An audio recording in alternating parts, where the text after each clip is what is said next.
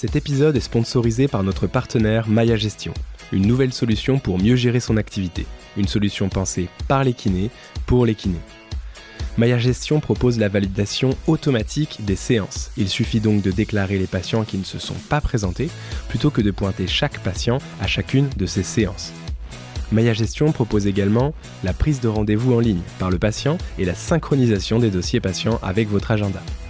Vous pouvez ainsi y accéder partout tant que vous avez une connexion Internet sur votre ordinateur, tablette ou téléphone. Maya propose également des indicateurs ou des alertes qui vous permettent de connaître vos paiements en attente ou les séances à facturer, les impayés en gros. Bref, c'est un outil idéal pour optimiser votre temps et celui de vos patients.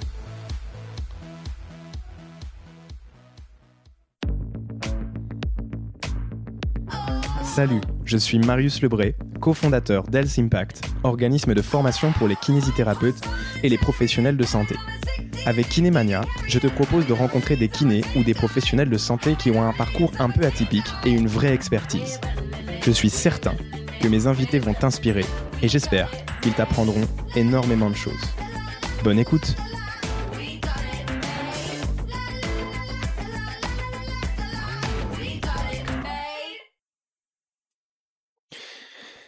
eh bah c'est parti, bienvenue sur ce nouvel épisode du podcast Kinémania avec Thomas Davergne. Comment tu vas Thomas aujourd'hui? Salut Marius, écoute, euh, ça va très bien et toi? Bah parfaitement, ça va très bien. On a enfin réussi à trouver un créneau commun pour pouvoir euh, enregistrer cet épisode, donc c'est un plaisir euh, pour moi, j'espère pour vous aussi les, les, auditeurs. On va parler de ce que tu fais dans la vie. Thomas, tu as eu un parcours scientifique assez intéressant.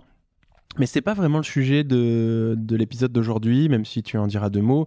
On va aussi, euh, et c'est euh, moi ce qui m'intéresse dans cet épisode, parler de Axomove, qui est une société, euh, une boîte dont tu es directeur scientifique et qui propose des outils, un outil numérique pour les praticiens et les patients.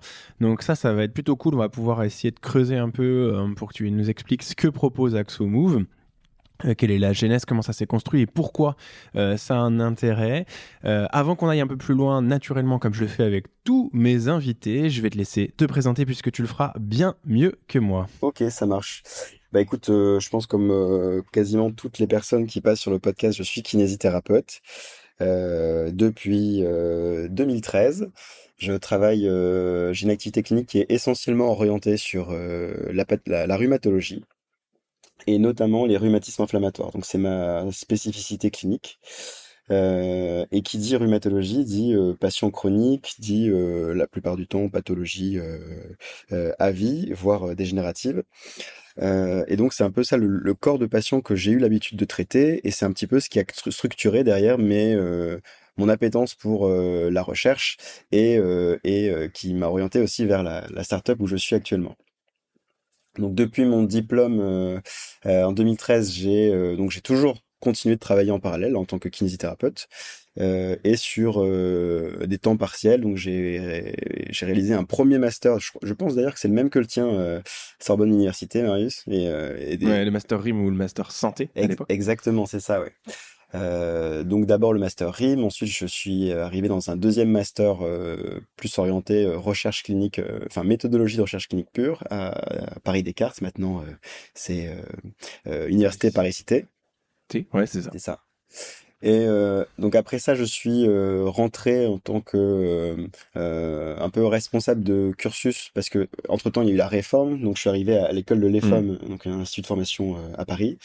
Euh, pour euh, coordonner les enseignements euh, liés à la recherche et ce qui m'a permis en fait de garder un petit peu d'activité clinique, d'être, d'avoir cette activité de référent pédagogique et de structurer mes enseignements en recherche, et en parallèle de commencer à la pièce salpêtrière un, une thèse en épidémiologie, spécifiquement mmh. sur les patients en rhumatologie, avec cette thématique de, de chercher à comprendre déjà pourquoi les patients qui ont le plus besoin de bouger, au final, c'est ceux qui, euh, qui, qui, bougent le moins. Qui bougent le moins. Donc c'est un peu la double peine pour eux. Et donc euh, c'était une thèse, alors je m'en suis pas rendu compte tout de suite, mais euh, finalement qui était euh, énormément psychologique puisque ça touche nécessairement aux techniques de changement comportemental. Hmm.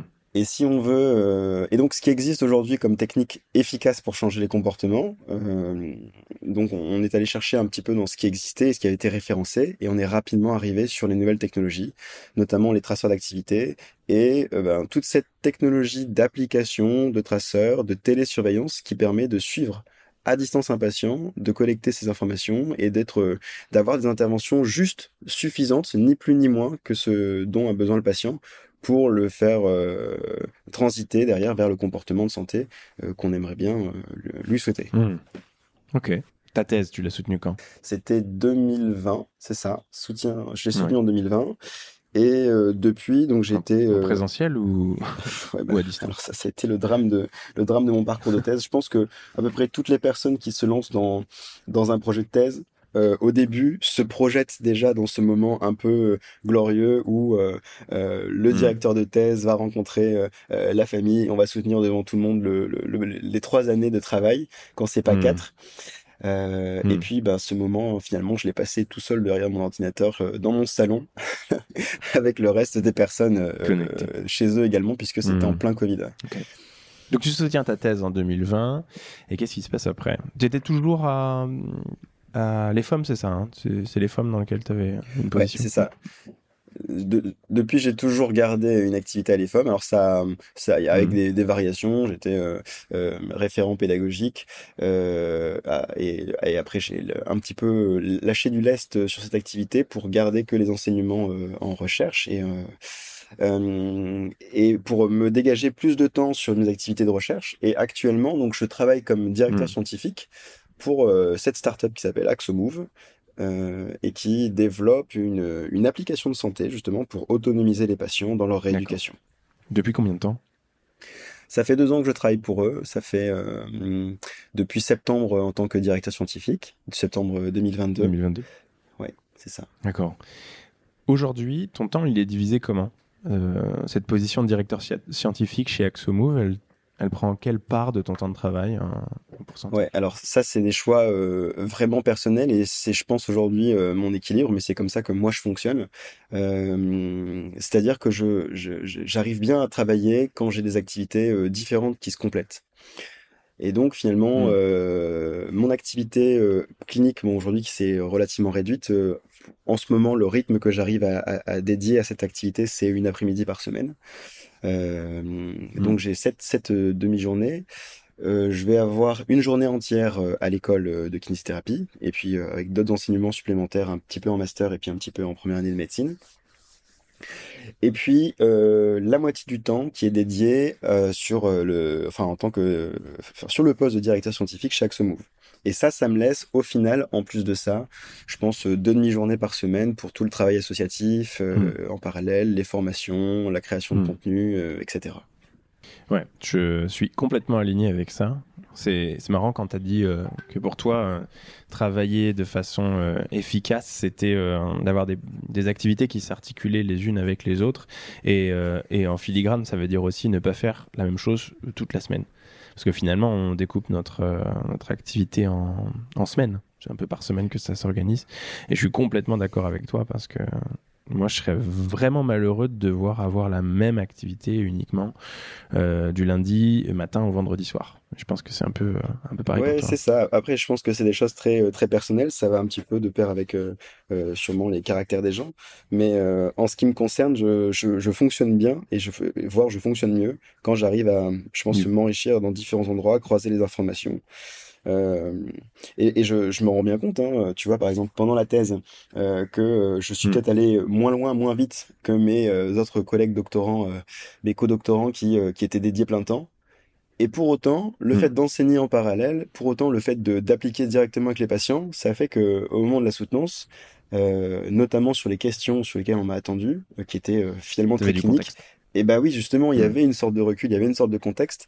Euh, et donc, euh, je, voilà, je, je, considère que ça me permet d'aller moins vite euh, vers une expertise donnée, mais pour autant euh, d'avoir euh, euh, cette petite expertise dans différents endroits qui et, et, ça, je pense que en fait, dans la rééducation, enfin, je pense, on, on, on le voit bien, c'est au confluent de plein de disciplines, les sciences humaines et sociales, les sciences de la biomécanique, l'anatomie, mmh, la médecine, et, et, et je suis enfin, j'admire moi les, personnes qui sont dédiées à, une seule, un seul de, ces champs et qui et qui arrivent à derrière à, créer des, collaborations pour pour rendre le, le soin clinique qui est pluriel possible mais je sais que mmh. maintenant où j'en suis, euh, je me, je, prends beaucoup de plaisir.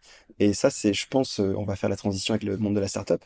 Je prends beaucoup de plaisir à euh, m'éloigner un petit peu du, peut-être de la recherche pure, fondamentale ou même euh, clinique appliquée, mais purement méthodologique, pour arriver vers une, une recherche très appliquée euh, qui euh, qui derrière euh, travaille en collaboration étroite avec bah, toute la partie commerciale, toute la partie de l'ingénierie, toute la partie du développement de l'application, toute la partie d'affaires publiques aussi, parce que quand on parle de santé mmh. connectée, on parle de convaincre, on parle d'affaires réglementaires, d'affaires réglementaires, on parle de convaincre des gens, on donc et il faut que cette technologie trouve son public puisque ben voilà c'est, je pense que c'est un peu l'image d'épinal qu'on a de la kinésithérapie et chez les patients et chez les kinésithérapeutes qui consiste à penser que le soin, enfin le l'aspect magique du soin, l'aspect efficace du soin en rééducation, c'est d'être euh, à un moment donné euh, euh, allongé sur une table ou, ou, pas, mais d'être face à un thérapeute, d'être touché par un thérapeute. Voilà. Et, et donc c'est l'image d'épinal de la kinésithérapie. Exactement. C'est d'être allongé sur le ventre avec quelqu'un, désolé hein, mais quelqu'un qui vous masse le dos. entre autres, voilà. Bah oui, oui. Entre autres, mais ça peut être aussi euh, accoudé sur une table avec quelqu'un qui vous masse les trapèzes.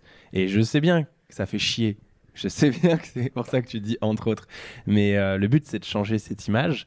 Et je pense que dans la grande majorité, euh, je sais pas, mais dans la majorité, c'est mon opinion. Hein. Tu peux, euh, tu peux la challenger, mais je pense que aujourd'hui, on a encore du travail à faire pour modifier cette image d'Épinal, l'image qu'ont les gens du kinésithérapeute. C'est ça, exactement. Et donc, ben, l'idée, c'est de pour changer ça, c'est d'arriver euh, sur l'aspect de la formation, mais c'est aussi d'arriver au niveau affaires publiques sur les interlocuteurs euh, euh, d'État. Hein. c'est les institutions de la mmh DGOS, de la NSM, de l'HAS, communiquer avec les différents syndicats en France pour amener à cette discussion de manière assez objective, hein, en arrivant avec des, des preuves cliniques pour dire finalement qu'est-ce qui rend notre soin efficace et de quoi ont besoin les patients. Mmh en rééducation pour être bien suivi. Hmm. Cette boîte qui s'appelle AxoMove, euh, je suis sur votre site internet. D'ailleurs, j'invite euh, tous ceux qui nous mhm. écoutent, si ça les intéresse, d'aller sur axomove.com, a x o m o v ecom et je le mettrai dans la description de cet épisode. Je vois que vous êtes quand même une grosse équipe. Alors, avant de parler de ce que vous faites euh, de la, du produit, en fait, de, la proposition de valeur que vous avez, qui m'intéresse beaucoup. Je voulais parler de la genèse. Et quand on voit la taille de l'équipe, euh, il doit avoir une histoire intéressante à raconter. Il y a une équipe médicale avec cinq personnes dont tu fais partie et Pierre-Yves Carlier qui est kinésithérapeute et cofondateur, une équipe technique avec quatre personnes dont le mhm. CTO qui est cofondateur également. Je, lis ce qu'il y a sur le site internet, hein, ce qui est public naturellement. Mhm. L'équipe business avec le CCO qui est aussi cofondateur et enfin euh, la partie produit, euh, donc là le directeur euh, général, le cofondateur également. Euh, dans la partie produit. Et ça fait quand même un. Alors là, je sais pas, 5, 6, 7, 8, 9, 10, 11, 12, 13, 14, 15, 16, 17, 18, 19, 20. Ouais, vous êtes plus d'une vingtaine. Est-ce que tu peux nous expliquer un peu comment vous en êtes arrivé là euh, Comment ça s'est créé et à l'initiative de qui et pourquoi? Oui, bien sûr. Alors, moi, j'étais pas là à ce moment-là, mais en 2018, si je dis pas de bêtises, euh, donc c'est Boris Lévesque qui est à cette époque ingénieur et qui, qui, encadre justement la production de d'orthèses chez Decathlon euh, mhm. qui, euh, qui, et c'est un ancien handballeur professionnel qui a joué euh, donc dans une équipe professionnelle pendant plusieurs années et donc qui dit forcément handballeur professionnel dit plein de bobos musculo-squelettiques. Mhm. donc c'est Boris qui rencontre Pierre-Yves Carlier qui lui est le, son, son kinésithérapeute de l'époque et puis je pense comme beaucoup en réalité d'athlètes qui ont un rythme assez important, qui vont d'entraînement en entraînement, qui sont en déplacement, etc. Ben, en fait pour ce genre de, de public se rendre au cabinet plusieurs fois par semaine, c'est tout sauf facile et c'est tout sauf euh, euh, appréciable.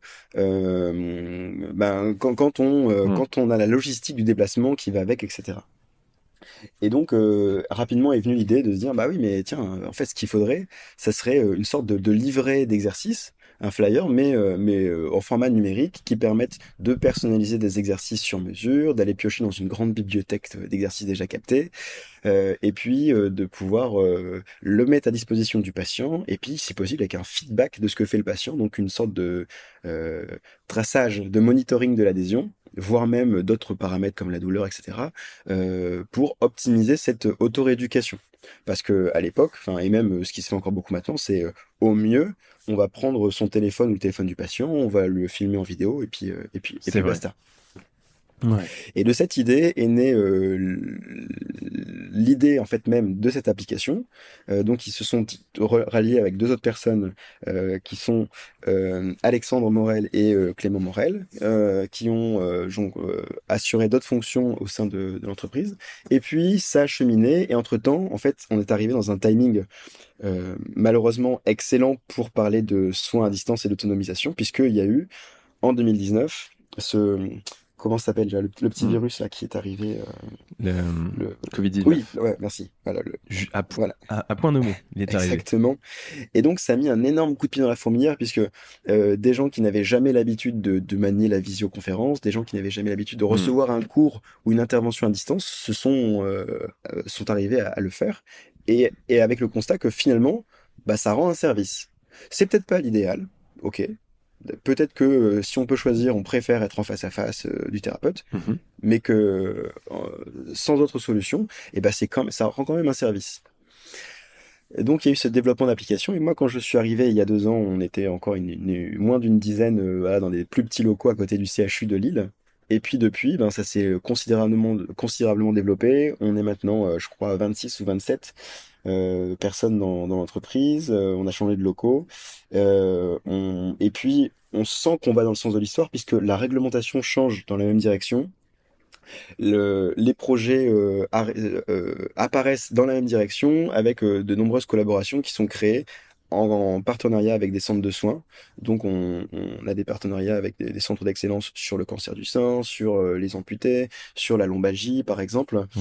Euh, et puis, on, est assez attentif aux attentes de des équipes soignantes, des médecins MPR, des rhumatologues. Euh, donc pour créer du contenu spécifique en termes d'exercice, mais aussi pour créer des nouveaux parcours qui n'existaient pas jusqu'à présent. Par exemple, mmh. Euh, on vient de recevoir un gros budget de la Banque publique d'investissement pour euh, lancer une étude euh, clinique qui est un, essai randomisé contrôlé et multicentrique. On fait mhm. participer six centres différents qui comprennent des cliniques privées et puis des CHU.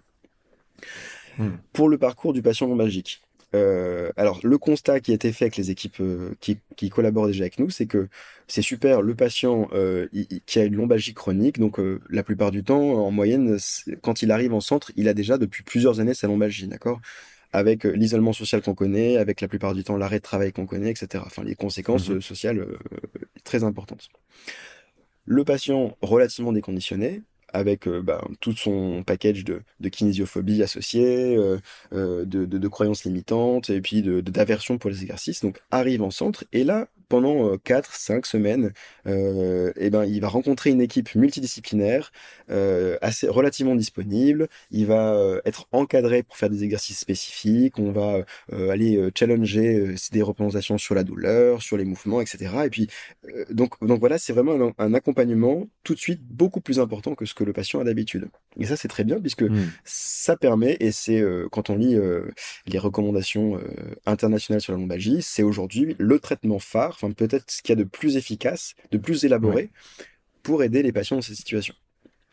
Sauf que, et c'est là où on voit que ce, ce segment de soins est bien pensé, mais que la coordination vers l'après doit encore être améliorée, c'est que à ce moment-là, la plupart du temps, le patient rentre chez lui, dans le meilleur des cas, on lui laisse euh, un livret euh, d'exercice en lui disant bah, allez, bon courage, maintenant mhm. c'est à toi de jouer.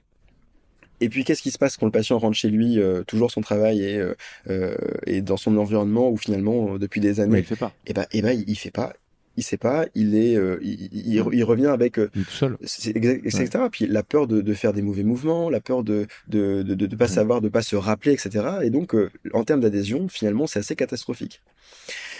Et cette ce constat-là il n'est pas propre à la lombalgie. En fait, on le retrouve dans plein d'autres pathologies. Ça peut être les patients qui viennent de faire un AVC, ça peut être les réhabilitations cardio-respiratoires.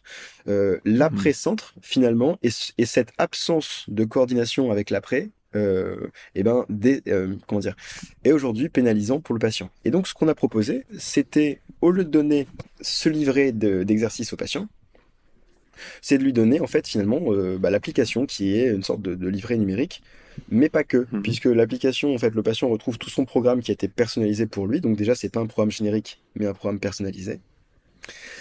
Euh, et, ce qui, et ce qui change le plus, c'est que le patient, il s'agit pas pour lui de faire ses exercices en totale autonomie en réalité. C'est-à-dire qu'il fait ses exercices, mais ce qu'il fait en termes d'exercice, c'est tracé et c'est c'est observé dans le temps par l'équipe soignante euh, sur place. Hmm. Ça veut dire que chaque... Donc il y a du monitoring Exactement. qui remonte aux équipes qui permettent éventuellement d'avoir un contact avec le patient euh, pour euh, dans le cadre où dans le cas où ça se passerait pas comme convenu où il y aurait des difficultés de, de réajuster. Mais c'est ça c'est ça toute l'idée derrière, c'est-à-dire que euh, je pense qu'aujourd'hui donner à un patient un, programme d'exercice en lui disant bon bah bon courage et puis peut-être à bien peut-être à dans deux voilà même pas ou, ou parfois juste au revoir et bon courage. Eh ben, finalement, c'est pas très motivant. Alors que bon courage, et puis on va se revoir régulièrement pour en parler, et ben là, tout de suite, c'est un petit peu comme prendre des cours de piano, si tu veux. C'est voilà, si euh, tu vois une mm. fois un prof et qu'il te donne un programme et que tu sais que tu le revois plus, c'est très différent que si tu le revois toutes les semaines et que tu sais que tu vas devoir rendre des comptes sur, euh, sur mm. tes exercices euh, de la semaine. Et donc là, ce qui est pensé dans le protocole, c'est que chaque semaine, il y a un des personnels soignants qui a une sorte de tableau récapitulatif de tous les indicateurs de ces patients qui sont sortis du centre. Et puis sur son tableau euh, de synthèse, il voit euh, des alertes qui sont générées. Par exemple, euh, bah là, adhésion au programme d'exercice inférieur à 30%. il va voir augmentation de la douleur inhabituelle, ou alors 8 sur 10 déclarés de douleur sur un exercice. Ou alors ça peut être programme jugé beaucoup trop difficile ou beaucoup trop facile par le patient. Comment, il fait pour savoir ça? C'est du self-reporting, j'imagine, à, ce niveau-là. C'est-à-dire que le patient dit, bah voilà, j'ai fait cet exercice, j'ai fait ce programme aujourd'hui, et après il note sa satisfaction, enfin son ressenti euh, euh, sur l'application directement, et c'est ça que le, praticien est capable de, voir sur son interface de son côté. Exactement, ouais. Aujourd'hui, on est surtout sur du self-reporting. Alors typiquement, la douleur, euh, on peut faire difficilement autre chose que du self-reporting. Non, mais l'observance, pas ah, l'observance, plutôt l'adhérence, la, même si l'adhérence c'est un mot ça regroupe plein de choses, mais, euh, mais du coup, oui. c'est ça, l'observance, l'adhérence, l'adhésion.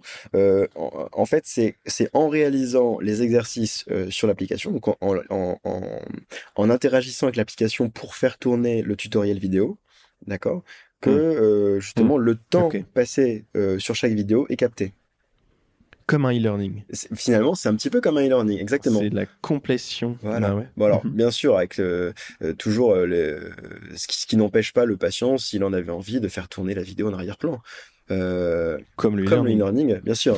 c'est le problème des outils numériques à, à distance. Tu, tu peux toujours chanter tout ça, mais bon, il y a très peu de patients, je pense, qui trouveraient un intérêt à, faire les filous comme ça et, à faire tourner une vidéo. Enfin, ça n'a pas d'impact pour eux, ça n'a pas de, conséquences. Donc, euh, ils ont tout intérêt à, si ils font tourner la vidéo, à être devant et, à suivre l'exercice. Je, Exactement. pense, ça, ça n'aurait pas de sens dans le cas. ça. Et donc, voilà, dans le cadre de cette expérimentation, on compare donc euh, un parcours de patient qui est suivi pendant trois mois après la sortie via ce dispositif et ça, c'est comparé au parcours de mmh. patient classique, c'est-à-dire euh, bah, à qui on remet un livret d'exercice, et puis, euh, et puis basta. D'accord.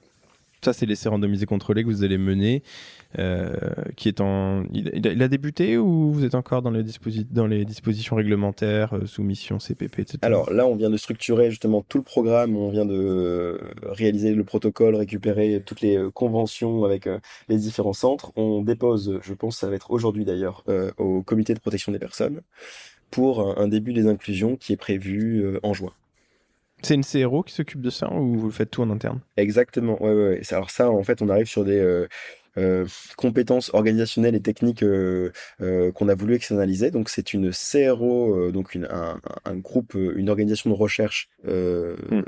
Privatiser. de la prestation de recherche pour, Exactement. pour d'autres. C'est ça. ça la, CRO. et puis on est aussi accompagné par une autre structure qui nous conseille sur le, le, le, partenariat avec, des, avec les, les, différents centres. Et c'est là aussi on mmh. se rend compte que finalement, les centres en France qui sont euh, rattachés un peu, un peu, à des structures de recherche et qui proposent des parcours standardisés euh, pour le patient non bagique, euh, donc type RFR sur plusieurs semaines. Et mhm. bah finalement, on, on, pensait que c'était quelque chose de relativement répandu, mais, mais pas tant que ça au final. ok. Ok, donc tout ça, ça c'est cette partie dont tu t'occupes en tant que directeur scientifique, je suppose la mise en place, le déjà penser le projet, la structuration, la mise en place et le suivi euh, de l'essai clinique pour apporter de la, de la valeur euh, scientifique et, euh, et, de, et, de, la preuve sur l'intérêt d'un outil comme celui-ci que tu as, as, déjà décrit hein, juste avant. Donc on, a, on comprend bien quelle forme ça a finalement. Maintenant, mm-hmm. je vois sur, sur votre site que vous avez différentes utilisateurs possibles. Alors évidemment le, patient, je suppose, et tu me diras si c'est si c'est bien le cas, mais qu'en gros c'est le, thérapeute euh, qui va inscrire son patient euh, sur l'application. Donc le patient euh, peut ensuite reçoit peut-être un mail ou je sais pas un SMS et il télécharge l'application et ensuite il a il a son compte créé par le, professionnel. Peut-être c'est comme ça que ça fonctionne. Vu que je suppose également que c'est pas le patient qui va payer la, la, la solution c'est probablement le, centre de soins professionnel. Donc on en parlera un petit peu, un petit peu après. Euh, mais je vois aussi que vous avez différentes cibles entre guillemets, c'est-à-dire que bah y a les kinésithérapeutes qui vont devoir euh, prendre en charge les patients, améliorer leur autonomie euh, et les suivre et, et, et faire la prescription d'exercices. Donc ça rentre clairement dans mhm. dans cette cible. Et je vois aussi que il y a aussi les, les établissements de santé, les entreprises et les mhm. assureurs. Alors l'établissement de santé. Euh, je, comprends assez bien comment vous, enfin, comment, quelle forme ça peut prendre. Mais les entreprises et les assureurs, un peu moins, même si j'ai ma petite idée. Est-ce que tu peux nous en dire un peu plus là-dessus? Ouais, bien sûr, bien sûr. Alors, euh, donc, euh, finalement, AxoMove, c'est deux, c'est deux, deux services. Il y a le, le service AxoMove Thérapie, donc ça, c'est le, plutôt la partie médicale, où mmh. on fournit à des professionnels libéraux ou à des centres de soins euh, l'application et c'est euh, via leurs propres euh, professionnels soignants sur place qu'ils utilisent l'application avec leurs propres patients. Et d'ailleurs, à ce propos, aujourd'hui, on trouve largement plus de public intéressé dans les centres de soins par rapport aux professionnels libéraux. donc ça, ça s'explique sur différents moyens. En fait, l'intérêt n'est pas le même et donc les indicateurs à valoriser ne sont pas les mêmes en centre de soins et chez les professionnels libéraux. Euh, un centre de soins va beaucoup plus euh, facilement porter la responsabilité de la coordination des pathologies chroniques, la continuité mmh. des soins, et puis il va être aussi euh, attaché parfois à des indicateurs comme le fait de, réduire les déplacements possibles, d'alléger la, charge des soignants, etc. Alors qu'en libéral, là où c'est beaucoup plus difficile aujourd'hui, c'est que on est sur une tarification à l'acte, notamment. Mmh. Et cette tarification, elle fait que les kinésithérapeutes, à part leur déontologie, ce qui est déjà euh, pas mal normalement, eh ben, vont pas être nécessairement encouragés à prendre du temps pour autonomiser un patient, pour qu'il revienne moins souvent au cabinet. Mhm. D'accord? Et ce, ce que j'ai l'habitude d'entendre par rapport à ça, c'est que les patients ont besoin de, de la santé notamment de ce genre de solution, mais les thérapeutes n'en ont pas besoin. Parce que quoi qu'il arrive, le cabinet tourne, il y a déjà des patients qui sont là, et puis... Euh, c'est vrai Exactement. Exactement. donc, donc... ça, fait du, ça fait mal à entendre, mais c'est vrai. C'est la, la dissonance entre la déontologie et la réalité de terrain. Ouais, bien sûr. Alors, il y, y, a différentes, euh, on va dire, euh, courants de soins en kinésithérapie, notamment des, des organismes de formation qui ont misé euh, depuis longtemps sur justement cette auto-rééducation, sur le fait de faire des exercices en autonomie. Mhm. Mais je pense que ça gagne largement à être généralisé. Et enfin, moi, je, je, je, Clairement parce que ça a plein d'avantages. Hein. En fait, finalement, au-delà du, au-delà du patient, on connaît les avantages pour le patient, et c'est, c'est même pas un sujet là. Mais, euh, mais pour le kiné, finalement, euh, bah, enfin, personnellement, j'aime, j'aime avoir du renouvellement dans ma patientèle. Euh, et donc avoir des gens qui s'autonomisent, c'est aussi des nouveaux patients qui arrivent, des nouvelles problématiques à prendre en charge, et, peut-être moins de personnes qu'on voit régulièrement. Mais c'est exactement ça. Si tu veux, on est tombé euh, donc là avec des étudiants euh, avec qui on travaille sur le sujet sur une enquête de l'URPS de 2018 Île-de-France qui interrogeait les kinésithérapeutes mhm. sur leur mode d'exercice et puis leur épanouissement au travail. Et ça, c'est très intéressant. Euh, il y avait euh, donc on, demandait au, cabinet euh, qui prenait finalement régulièrement des nouveaux patients. D'accord? Et à ton avis, c'est quoi la hmm. proportion de cabinets qui déclaraient prendre régulièrement des nouveaux patients? Bah là, là, là, c'est une question piège, Thomas. Je sais pas. je sais pas. Bah c'était relativement peu en fait. C'était c'était ah un cabinet sur cinq. Ouais. Donc ça veut dire qu'il y a quatre cabinets sur cinq qui ne prenaient pas, on va dire régulièrement de nouveaux patients, donc qui, qui, qui fonctionnaient en circuit fermé, on va dire, avec des patients récurrents. Mmh. Et en parallèle, l'autre question qui était posée, c'est euh, et dans votre carrière finalement, euh, dans quelle mesure vous avez déjà été exposé euh, à un burn-out ou quelque chose apparent? Mmh. Et là, c'était, c'était, ce chiffre m'a choqué et me choque toujours. C'est à peu près une personne sur deux qui déclarait avoir été concernée par une situation de burn-out. C'est beaucoup. Ouais. Mais c'est énorme. Et je pense en fait que cette, enfin, ce fait d'avoir des patients récurrents, c'est exactement ce que tu dis, Marius finalement ne contribue pas nécessairement à l'épanouissement personnel euh, et à l'épanouissement euh, donc euh, intellectuel et professionnel. Et, et, donc les thérapeutes, je pense, et les patients gagneraient pour avoir une optimisation donc du service médical rendu et l'épanouissement au travail de, favoriser le turnover dans les cabinets. Ouais. ouais. Non, mais clairement, avoir. parce que la charge mentale, elle est, je pense, enfin, du moins, c'est mon, mon, avis, elle est plus importante quand on a euh, régulièrement les mêmes patients qui restent euh, en soins des semaines, des mois, de façon euh, régulière, toutes les semaines, parce que en fait, on voit bien. Alors, ça dépend des maladies, ça dépend des problématiques. je veux dire, évidemment, moi qui me suis occupé et qui m'occupe encore de temps en temps de, de patients atteints de maladies neuromusculaires dégénératives, évidemment que je vais les voir, je vais être amené à les voir régulièrement, mais pour la plupart des autres maladies, finalement, des gens qui restent longtemps, c'est pas une bonne chose ni pour eux ni pour nous, quoi. Ça crée une espèce de charge mentale parce que on se dit merde, en fait, euh, j'y arrive pas, quoi. Enfin, ça, ça n'évolue pas. Euh, enfin voilà. Et puis en plus, euh, d'un point de vue santé publique, là, ce que tu disais juste avant, là, c'est le turnover dans les dans les cabinets qui est pas bon et donc des cabinets qui restent en circuit fermé, d'un point de vue de santé publique, d'accès aux soins, c'est hyper mauvais. Parce qu'en fait, on a des, des, des, des, cabinets qui sont une espèce de black box où ça tourne à l'intérieur et en fait, il n'y a, plus d'accès possible.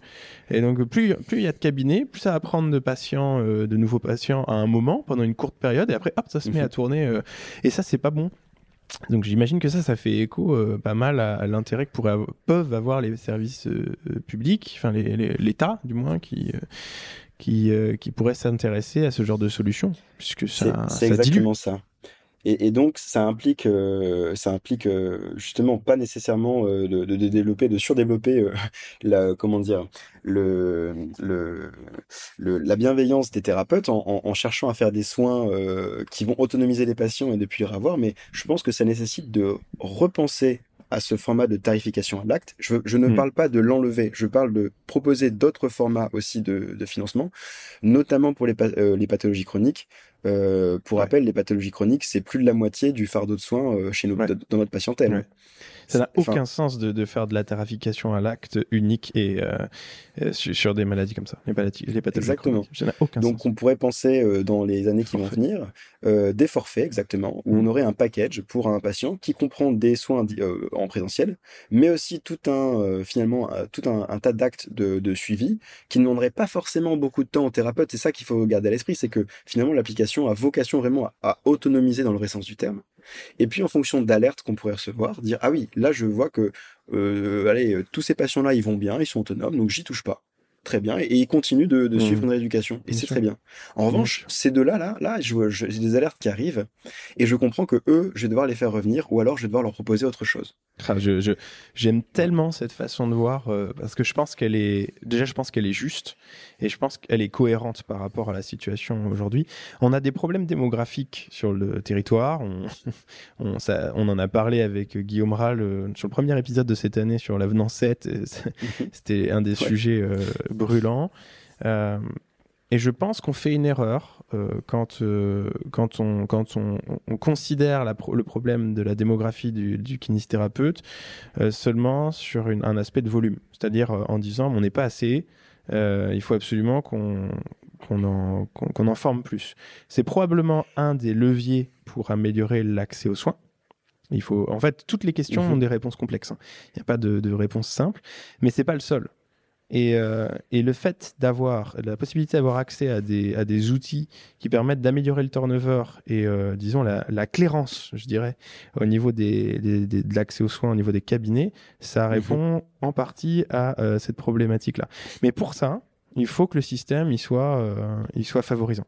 C'est ce que tu dis. C'est que tu peux pas euh, imaginer déployer ce, ce, genre de solution vraiment à à grande, grande, grande ampleur, hein, de grande envergure, mhm. s'il n'y a pas une forme de, soutien euh, derrière qui pousse euh, bah, certains cabinets, on parle des cabinets ici, hein, après il y a tous les autres, euh, toutes les autres cibles, établissements de santé, entreprises, assureurs, s'il n'y a pas une solution qui, enfin, un soutien qui, qui, leur permet de le faire. Parce que sinon, ça, voilà, on sait bien comment ça, se passe, quoi. Et je pense que c'est vraiment, vraiment intéressant. Et puis, ça fait écho un peu avec l'épisode qu'on a, qu'on a enregistré, qu'on a fait avec Guillaume Rousson de, de, la boîte Entends-moi, qui, euh, qui évalue la satisfaction patient euh, dans les structures de soins, mais ça veut dire euh, hôpitaux, euh, mais aussi maisons de santé et pourquoi pas cabinets libéraux où euh, finalement, une solution bien euh, paramétrée, bien, euh, bien affinée pour, pour les besoins patients, et peut-être pour les pathologies chroniques, vecteur, vectrice, pardon, d'une amélioration de la satisfaction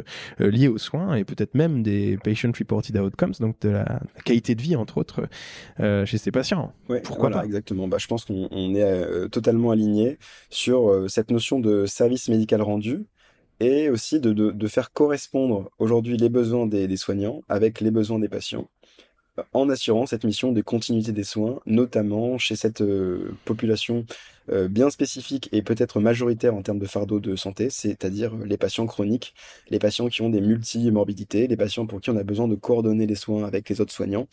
Euh, et je, je, je, j'espère que donc d'ici dix ans, on aura déjà revu, euh, réactualisé notre façon de prendre en charge ces patients. Euh, et, et je, je, fais le pari que la technologie va permettre d'optimiser tout ça. Ouais, Mais moi aussi, j'espère. J'espère aussi. Maintenant qu'on a compris un peu, un peu mieux le corps du, du projet, c'est-à-dire ce qu'il propose en fait, tu peux nous expliquer comment vous en êtes arrivé à développer un outil numérique disponible sur toutes les plateformes euh, d'envergure et une équipe de 26 personnes. Comment ça, ça se finance tout ça? Parce que je vois qu'il y a 30 000 utilisateurs, 5 000 praticiens, 800 000 exercices réalisés et 30 000 téléconsultations. Donc vous faites de la téléconsultation aussi. Mhm. euh, voilà, enfin il y a eu des levées, il y a eu de la. Comment ça, comment ça fonctionne? Enfin c'est une grosse équipe que vous avez hein, aujourd'hui. Hein. Et c'est jeune en fait. Vous êtes une star. Vous avez euh, ça a commencé en 2018, on est en 2023 aujourd'hui quand on enregistre. Ça fait donc 5 ans. Euh, c'est une grosse croissance. Oui, bien sûr. Alors c'est là où je te dis que je pense qu'il y a aussi euh, il, y a un, il y a un service qui est rendu et on est attendu. Et, euh, et on est sûrement euh, on va on avance avec le sens de l'histoire parce que eh ben il y a la réglementation change avec le projet et on se rend compte que ça fait ça correspond déjà à un besoin dans les hôpitaux. Dans les hôpitaux mais pas que. Et c'est ça qui est intéressant à comprendre. Et ça fait écho avec la question que tu avais posée juste avant mais qu'on a finalement pas traité mais finalement peut-être que je peux en dire deux mots parce que ça fait ça fait exactement le lien. C'est-à-dire Aujourd'hui, AxoMove, c'est AxoMove thérapie en hôpital et en, et chez les hmm. libéraux, mais c'est aussi AxoMove self-care pour les mutuelles et les entreprises. Et juste pour dire deux hmm. mots sur cette partie-là, parce que je pense que, enfin moi, ça m'a vraiment perturbé en tant que kinésithérapeute libéral, c'est de comprendre la demande de rééducation qui n'arrive jamais à mon cabinet. Je, je m'expliquais. Mm.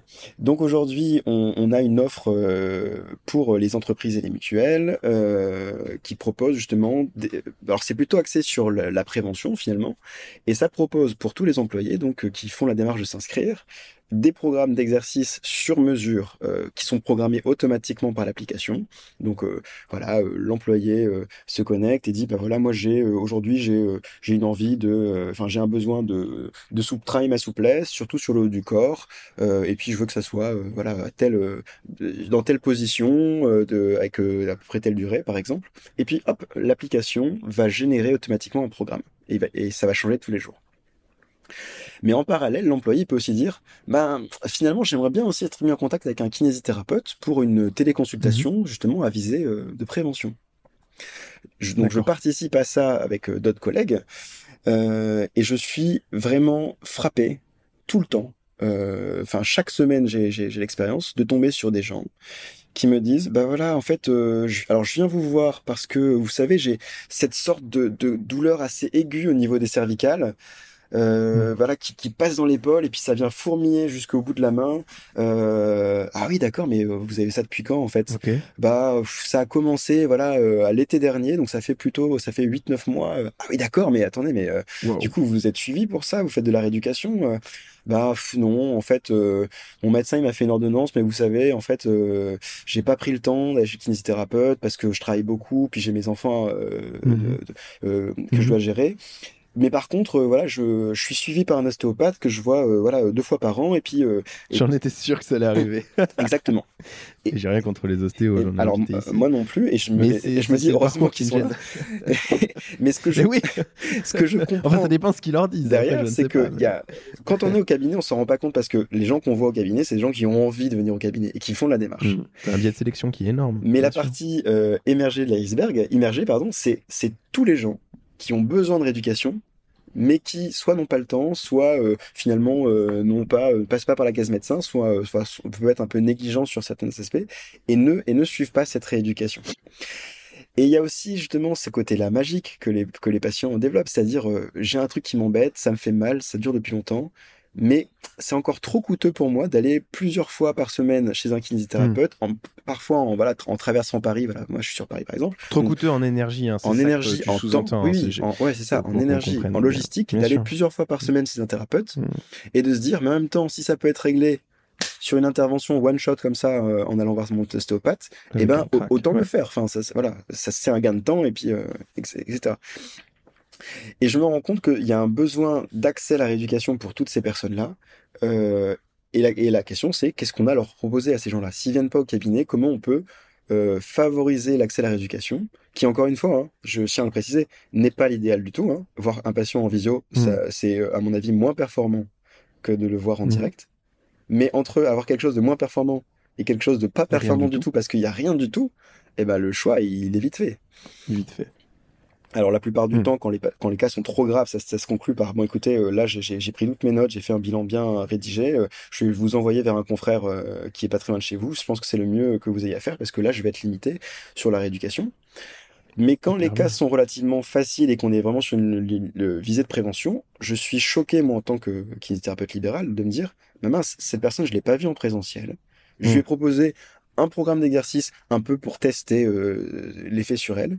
Et au bout de 3-4 euh, visios, elle me dit, bah écoutez, je pense qu'on peut arrêter de se voir parce que ça va beaucoup mieux. En fait, la point de tension que j'avais entre les omoplates euh, vraiment est complètement partie. Euh, les gènes que j'avais la nuit sont partis et quand je cours, j'ai plus mal. Ah bah bon bah écoutez, très bien, merci, je suis ravi. Et ça vient vraiment bousculer ce que j'ai, ma représentation de ce qui est efficace en kiné. Et, et c'est et, donc et cette euh, comment dire ce changement de perspective il est euh, complètement euh, corroboré par ce que dit aussi la littérature. C'est-à-dire ben voilà on, voit passer les gros papiers aujourd'hui hein, qui tombent hein, des études très bien faites qui nous disent ben voilà le patient quand il va suivre toute une rééducation en centre de rééducation pour un problème voilà une réhabilitation cardio-respiratoire et ben il s'en sort mmh. pratiquement aussi bien que en fait s'il reste chez lui et qu'il est supervisé à distance c'est exact. Et ça, c'est super dérangeant en fait, de se dire, bah mince. Il y a des euh, papiers qui. Euh, non, mais clairement, je t'interromps rapidement là-dessus, mais euh, tu, tu, parles de ça, mais il y a d'autres champs qui sont, qui sont intéressés par ce genre de, de publication. Là, tu parles de la réhabilitation cardio-respiratoire dans les. Bon, surtout dans la BPCO. Donc, des papiers, maintenant, on en a qui montrent la non-infériorité ou l'équivalence d'un d'une prise en charge, on va dire, non hospitalière et même pas ambulatoire, c'est-à-dire home-based, comme on dit, donc tout est fait à la maison. Est-ce qu'il y a d'autres euh, maladies chroniques qui euh, euh, ont fait l'objet d'évaluations similaires et qui montrent une équivalence ou une non-infériorité de la prise en charge domicile en self, tu vois, self-care, quoi? Mmh. Alors bon, tu, vois bien comment c'est euh, quand il s'agit de produire des preuves euh, d'efficacité en rééducation. C'est évidemment que c'est soumis à plein, à plein de, de biais, on va dire. Euh, mhm. Le niveau de preuve, mais comme en fait dans tous les champs de la rééducation, est toujours, on va dire, faible ou moyennement ou modéré. Mais, mais dans dans, ce cas-là, il est quand même assez, assez important dans le, dans le cadre des, de la BPCO, par exemple. Ah oui, oui, oui, oui bien sûr. Bien sûr. Voilà, on atteint un peu les standards des autres champs de rééducation. Oui, oui. Mais euh, le, le, constat, et ça, on, vient de terminer une revue de la littérature, donc une revue systématique, euh, qui va être présentée justement à la fin du mois euh, au JFK, mais je pense que quand l'épisode va sortir, l'événement sera déjà passé. Ah ouais, bah ouais. Mais J'allais dire inscrivez-vous, mais ouais. Mais le papier, sera passé. le papier va être vite publié, donc ça sera aussi disponible. Et dans notre revue, on a inclus une dizaine d'études qui comprend euh, des publics euh, d'enfants, mais aussi des publics adultes, euh, qui comprend des champs musculosquelettiques divers, euh, qui comprend aussi euh, mhm. la chirurgie, qui comprend des pathologies neurologiques et respiratoires. D'accord? Donc en fait, c'est assez, c'est assez varié, même des situations de cancer. Et à chaque fois, le même constat. C'est-à-dire, quelle que soit la pathologie, quand on autonomise le patient, il s'en sort mieux. C'est bien hein, d'avoir ces d'avoir ces données-là. Maintenant, il faut réussir à les utiliser pour, pour convaincre les, les réfractaires. Et puis surtout, il faut les utiliser pour les, pour les mettre en action. Donc, euh, la solution que vous proposez, c'est un des biais euh, pour ça, mais ça, ça, ça, nécessite quand même de faire changer les mentalités, que ce soit euh, chez les patients, mais chez les thérapeutes aussi. Oui, mm, mm. ouais, ouais, exactement. C'est D'accord. Juste une dernière question par rapport à parce qu'après j'aimerais bien juste qu'on revienne euh, sur euh, sur le modèle de enfin sur votre fonctionnement en tant que en tant qu'entreprise mais euh, tout à l'heure tu disais que avec certains de tes confrères tu faisais des téléconsultations de prévention à la demande de certains utilisateurs dans les entreprises. Mhm. c'est quoi le rythme aujourd'hui de ces téléconsultations? Et est-ce qu'il y a un il y a un comment dire un un modèle, euh, un modèle économique pour ça Ou alors est-ce que c'est plus une version bêta que vous faites en, en interne et toi avec, euh, avec tes collègues qui sont, euh, qui sont OK pour filer un coup de main Ou comment vous rémunérez potentiellement le praticien qui fait ça en prévention? Non, non, bah justement, en fait, le... bon, c'est un secret pour personne, mais le monde de l'entreprise est hmm. bien plus rémunérateur que le monde de la santé hospitalière. Bien sûr, alors là, ça, c'est, on, on, le comprend, on le conçoit très bien. Et euh, ce qu'il faut comprendre, c'est que pour une entreprise, un arrêt de travail euh, dû à un accident euh, de travail, par exemple, c'est à peu près 20 000 euros en moyenne. Mhm. Donc, donc en fait, le calcul est, très vite fait. Euh, si euh, l'entreprise... C'est 1000 actes. C'est énorme, c'est énorme. Et donc, si l'entreprise peut réduire le nombre d'arrêts de travail, d'accidents professionnels, etc., euh, simplement en ayant ajouté ce genre de solution et en permettant aux employés de, de prendre soin d'eux, et eh ben en fait, le, la rentabilité, elle est, elle est, directement au rendez-vous. Donc aujourd'hui, mhm. comment ça se passe exactement? Donc c'est le le Hop, j'ai un double appel, pardon. Alors comment ça se passe? C'est l'entreprise qui souscrit une offre en fait, un abonnement. Euh, mhm. annuel et donc aujourd'hui euh, ben, nos clients c'est par exemple France Télévisions euh, ça va être Air France ça va être la SNCF voilà qui mettent à mhm. disposition à tous les employés ce genre de service et nous et nous les, les, les kinésithérapeutes qui réalisent les prestations c'est des employés de l'entreprise donc c'est des gens qui sont ici pour participer, donc qui ont dans leur mission euh, de participer aux téléconsultations, mais pas que, hein, qui sont aussi euh, impliqués sur d'autres euh, d'autres aspects de développement de contenu, de, de, de production d'articles, mhm. de blogs, de voilà, mhm. il y, a, y, a, d'autres il y a d'autres missions. Et c'est et c'est ce fonctionnement là qu'on a trouvé aujourd'hui. Donc c'est pas du tout un fonctionnement bêta, c'est même aujourd'hui une, une, une, source de rémunération très importante puisque voilà on a des on a des, des, des clients qui nous font confiance et qui sont assez diversifiés euh, des mutuelles euh, qui proposent ça à leurs euh, employés et à leurs clients, on va dire, utilisateurs. Hmm. et, je, pense que derrière, il y a un format de mise à disposition de la rééducation qui est sûrement prometteur. Et ce qui, me, ce qui me peine un petit peu, mais je pense que ça va sûrement évoluer dans les années à venir, c'est que cet accès à la rééducation via la visioconférence, finalement, ça peut faire grincer des dents, ce que j'entends complètement. Et les régulateurs, et notamment les syndicats, euh, ce qu'ils vont avoir en tête, euh, alors bien sûr, c'est le service médical que ça rend, mais c'est aussi les dérives mhm. possibles. Et Mhm. donc, pour encadrer les dérives, bah, en fait, c'est voilà, il faut le référencer, et notamment dans le nouvel amendement, et j'en parlais encore la semaine dernière avec Guillaume Rall, euh, dans Mhm. le nouvel amendement, amendement qui est prévu, euh, et qui va être renégocié, il est prévu de limiter le nombre de téléconsultations à 20% de l'activité annuelle. D'activité. Exactement. D'accord. Euh, pour éviter justement euh, certaines dérives, et puis de se dire, bah non, le kinésithérapeute, il doit continuer à avoir euh, à- au moins à 80% euh, le patient, euh, le patient en, en- physique.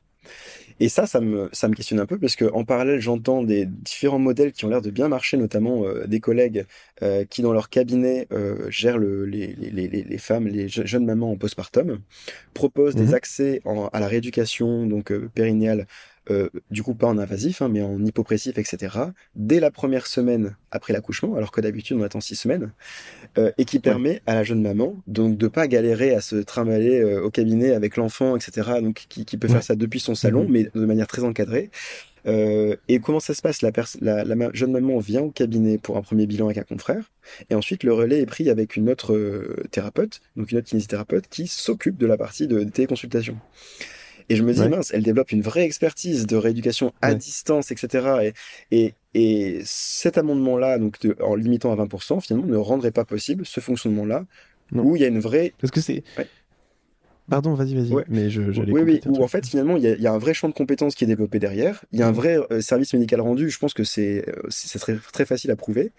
Mais en voulant anticiper les dérives de, de, de personnes qui feraient peut-être que ça, que ça à la chaîne, ou je, je sais pas, eh ben, euh, on, voilà, aujourd'hui, la régulation va plutôt dans le sens de la limitation de ce genre d'offres. Mais ça veut dire que, ouais, bien sûr, j'avais vu ça, ouais.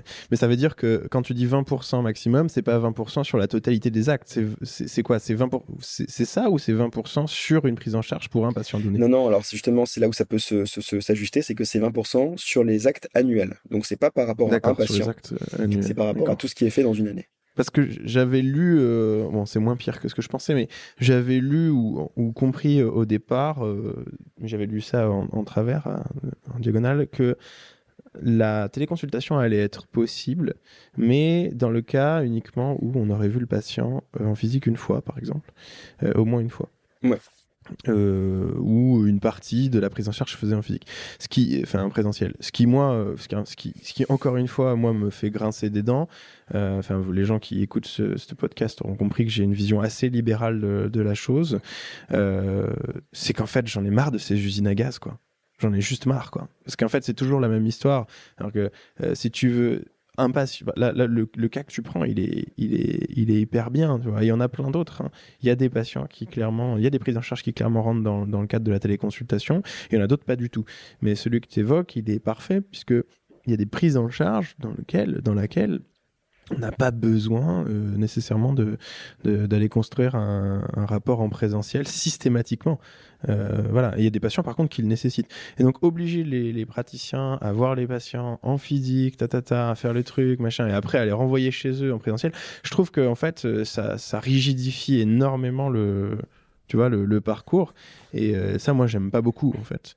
Euh, mais je comprends qu'ils doivent réguler hein, parce que évidemment ce qu'on va voir arriver si on régule pas c'est euh, certains qui vont se mettre à faire du full euh, du full time, euh, ils auront euh, sursélectionné leur, leur, leur cible et ils feront du full time visio. Et euh, ça peut laisser place à certaines dérives. Et puis en plus, je pense qu'il y a, comme tu l'as évoqué tout à l'heure, et ça j'en suis certain, une bonne partie aussi des gens qui ont besoin de voir les praticiens en présentiel et l'inverse, les praticiens qui ont besoin de voir les patients. Euh, mais c'est ces trucs un peu hybrides qui me gênent toujours. Quoi. Mm -hmm. Ouais, ex exactement. Et moi, malgré le fait que je sois aujourd'hui salarié par euh, AxoMove, euh, donc c'est mon employeur, euh, mes missions de recherche, c'est justement euh, mon rôle chez eux, c'est de garder une part d'objectivité, euh, de pas chercher à tout prix à vanter euh, les mérites de la solution, mais à sous-peser le pour et le contre, à, à dialoguer surtout avec euh, bah, les différents acteurs qui soit sont euh, favorables, soit sont défavorables, et à avancer pas à pas en présentant des preuves euh, fiables. Euh, issus de, de, de, de, travaux rigoureux euh, pour dire bah voilà les contextes où on se rend compte qu'il y a un bénéfice certain. Euh, voilà les axes de voilà les menaces que ça peut représenter. Euh, on soupèse le pour et le contre. Et à partir de ça euh, qu'est-ce qu'on fait? Vers, vers, quoi on va pour euh, amener plus de rééducation aux gens qui en ont besoin mieux autonomiser les personnes qui ne le sont pas sur le modèle de tarification à l'acte etc Et j'ai mmh. et j'aime à croire que dans les années qui vont venir, le modèle de soins va évoluer autour de ça. C'est déjà le cas. Hein. C'est déjà le cas. pour en dire deux mots sur la réglementation. le plan de financement de la sécurité sociale 2022, donc publié en décembre dernier, aujourd'hui autorise le remboursement de la télésurveillance, c'est-à-dire d'un patient qui est suivi à distance avec des remontées d'indicateurs. Et jusqu'à présent, c'était sur une, c'était l'expérimentation étape donc sur certaines pathologies cibles. Et là, ça a été, cette expérimentation a été concluante et maintenant c'est généralisé à toutes les pathologies. Ce qui veut dire mmh que demain, euh, on va pouvoir accéder dans la rééducation à ce genre de, de dispositif. Euh, et euh, ça, on, est, on, est plus ou moins en avance, mais nos, nos, collègues belges et nos collègues allemands le font depuis quelques temps maintenant. Et par exemple, une application qui est assez euh, successful en ce moment, ça va être MoveUp. Euh, donc ça, c'est nos, chez nos voisins belges qui propose pour tous les mhm. patients qui euh, vont avoir une prothèse totale de genou, de hanche, qui propose une, une, coordination multidisciplinaire entre le chirurgien, le kinésithérapeute et le patient. et, et l'application permet de visualiser pour les trois acteurs quel est le niveau d'activité du patient avant sa rééducation, donc en pré-rééducation, mhm. en pré-réhabilitation, quel est son niveau d'activité aussi et ses indicateurs de santé après l'opération, identifier très rapidement s'il y a des complications ou pas, donc euh, ajuster vraiment sur mesure euh, le besoin de, rééducation pour ce patient. Et, ça, donc cette application a fait ses preuves, a montré qu'elle est efficace et aujourd'hui c'est remboursé euh, pour tous les patients. Et donc, voilà, on garde ça en tête que les patients. Euh, il y a une voie. Il y a une voie qui c'est. Enfin, c'est possible. C'est pas un, c'est un truc à, c'est pas un truc à créer de toute pièce. Ça, ça existe. c'est ça, exactement, exactement. Et, ouais, donc en fait, vous êtes. Euh, moi, je pense que vous êtes sur un. Ça me fait, ça me fait vraiment penser à une discussion avec euh, Guillaume Rousson dans moi il y a quelques. Il y a quelques semaines de ça où finalement il y a, on a l'impression que les planètes elles s'alignent un petit peu. et je pense que le Covid-19, dans votre cas hein, assez spécifique, le Covid, là, le, la Covid-19, vous m'en voudrez pas, euh, avec euh, tous ces lots de, voilà, de, de, peine et de tout ce que ça a, tout ce que ça a apporté, euh, comment dire, tout ce que ça a impacté sur notre système et nos sociétés, elle a quand même permis certaines transitions. Et je pense que elle a permis de réaliser, de comprendre au niveau, euh, au niveau des, sphères euh, dirigeantes, mais aussi au niveau des praticiens, chez les praticiens de santé, du moins pour certains, que c'était possible de faire des choses euh, avec des outils numériques à distance. Je veux dire, avant le Covid-19, euh, avant la, la pandémie, euh, je, bon, la, la médecine, euh, il y avait des, des, téléconsultations, je crois, euh, mais c'était relativement peu répandu. Et sinon, euh, dans le milieu de la rééducation, c'était zéro, quoi. Zéro. De toute façon, c'était interdit. Donc voilà. Et, et même les aspects prévention que tu évoquais tout à l'heure, ils étaient souvent faits de façon assez conventionnelle, c'est-à-dire le kiné va sur le terrain de l'entreprise, il observe, machin, bon, il fait son rapport et il donne trois conseils et il se barre, quoi. Euh, pour le dire clairement. Mais il n'y avait pas tout un système organisé et structuré comme, euh, comme vous, pourriez le proposer. Et, et ça, euh, on l'a eu grâce, j'ai envie de le dire, hein, grâce, grâce à ce qui s'est passé quand même. Donc c'est bien exactement. qu'on sache tirer le meilleur de, du pire, peut-être. Avant de terminer ensemble, Thomas, juste un, un, point. Vous êtes, je reviens sur ma question de tout à l'heure. comment vous avez fait pour vous financer? Alors toi, t'es pas cofondateur, donc tu as, rejoint l'équipe au, au fil euh, du, du, développement. Mais euh, il y a 5, attends, 1, 2, 3, 3, 4 cofondateurs, c'est ça? C'est ça, exactement. Euh, ils ont levé, euh, ils ont, c'est de la love money euh, parce que c'est un gros truc quand même. Alors exactement. Donc je serais pas du tout le mieux placé pour t'en parler puisque non, aujourd'hui je suis dans, dans mes missions de, de directeur scientifique, donc je, je, gère peu cette partie business finalement. Mais ce que je peux te dire, c'est que l'année dernière, il y a eu la signature d'une première levée de fonds. Euh, je crois, à hauteur de 1,6, mmh. je crois que c'est ça, euh, qui comprend mmh justement euh, des, des, actionnaires, enfin des actionnaires, des, des financeurs et puis des, des, donc des groupes et puis des business angels qui, qui, ont, qui ont misé mmh sur le, sur le projet. Voilà. Donc il y, a eu cette première, cette première rentrée. Euh, sachant qu'aujourd'hui, euh, l'activité qui est euh, réalisée par les souscriptions des 40 établissements de santé qui nous font confiance, des praticiens mmh. libéraux et des diverses entreprises génère, génère suffisamment aussi de, de, revenus pour développer l'équipe. sachant qu'encore une fois, en termes de progression, les, les, patients chroniques en France, c'est 20 millions. D'accord Les applications mmh. qui sont disponibles aujourd'hui pour vraiment autonomiser avec du contenu structuré spécifiquement pour les patients, des collaborations avec le médecin, etc., bah, il n'y en a pas énormément et on est même aujourd'hui le, principal acteur. Donc il y a une sorte de, de, voie euh, assez ouverte, des besoins qui sont criants. Euh, et je pense que ce genre d'application a complètement vocation, euh, enfin c'est d'ailleurs le, but affiché, hein, à se généraliser dans hmm. toutes les structures de soins. Euh, demain d'être appuyé par la réglementation et les nouveaux, les nouvelles voies de remboursement euh, pour généraliser ça et de faire en sorte que l'autoréducation ça soit pas, euh, ça soit pas un exemple, un cas d'école, ça soit euh, comment dire, standardisé, généralisé à tous les patients qui en ont besoin, et notamment les mmh. patients chroniques.